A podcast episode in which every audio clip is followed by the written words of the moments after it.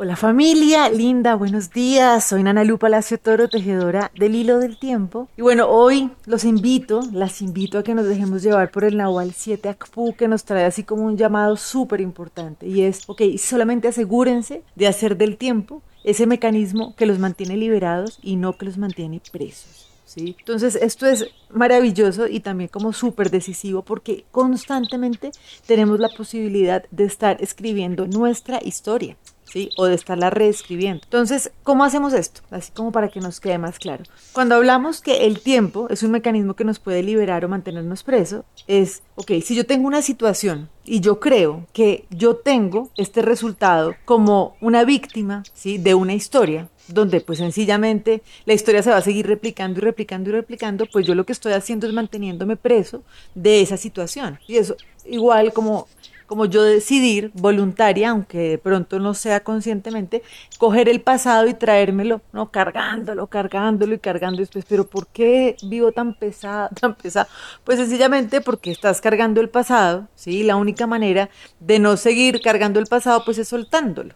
Y cuando nosotros nos permitimos soltar el pasado es cuando podemos aprender de esa situación para que el tiempo ya no nos siga como manteniendo presos, sino que nos permita tener un aprendizaje integrarlo y transformar nuestra realidad. Entonces, miren, en una figura estamos siendo víctimas del pasado o víctimas de esa construcción, de esa limitación del tiempo, ¿no? Del pasado y del futuro. Y ahí es cuando nos estamos manteniendo en una cárcel. O por el contrario, cuando yo aprovecho esta situación que tengo súper valiosa en este presente para ir construyendo mi, realidad, ¿no? Para irla liberando, es cuando utilizo el tiempo como ese mecanismo para ir expandiéndome para ir reconociendo quién soy yo.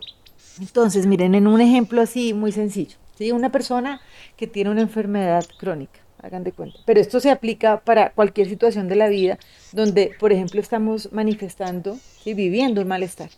Entonces, si uno dice, ok, hay muchas causas posibles para que esto sea generado. Normalmente encontramos linajes completos de familias, ¿no? Donde el papá, el abuelo, tuvo una situación, por ejemplo, puede ser un cáncer o diferentes enfermedades, alteraciones crónicas. Entonces, una persona que está limitada por el tiempo y que está presa del tiempo, podría pensar como, no, es que yo tengo esta situación porque en mi familia esto ha sido una constante y por herencia, entonces me llegó y yo no tengo nada que hacer, ¿cierto? Ahí estamos siendo presos totalmente de una historia. Eso es desde el miedo, ¿sí? Ahí es desde cuando estamos desempoderados y pues realmente no nos estamos haciendo cargo de nuestra realidad, no estamos comprendiendo cuál es el mensaje que nos trae cada situación de la vida. Pero hay otra manera y es la invitación de la conciencia y es la invitación del hilo del tiempo para que el tiempo no nos limite, sino que nos expanda. Y es decir, ok, tengo esta situación. ¿Qué es lo que me está queriendo decir la vida a través de esto que estoy viviendo? Entonces, si yo dejo de quedar, pues ya no estoy con este discurso de es que a mí me tocó porque mi papá, mi abuelo, mi tío, todo el mundo tuvo esta situación, sino que han venido haciendo ellos a lo largo de la vida, que incluso yo estoy repitiendo para manifestar una situación como esta, ¿cierto? Es lo que me permite coger la joya del pasado, poderla transformar, poderla integrar y realmente transformar la realidad. ¿sí? Por eso es que la invitación desde la sabiduría y desde nuestro poder interior realmente es, ok, ya el tiempo no me sigue limitando para nada, ¿sí? sino por el contrario es, si estoy viviendo algo que no me gusta, ok, rápidamente, en tiempo real, ¿sí? ya, en este eterno presente, ¿sí? porque es que de ahí viene la palabra presente, es un regalo. Aquí tengo la posibilidad de escribir mi historia, ¿sí? de cambiar la historia. Entonces es, si tomo ¿sí? El poder.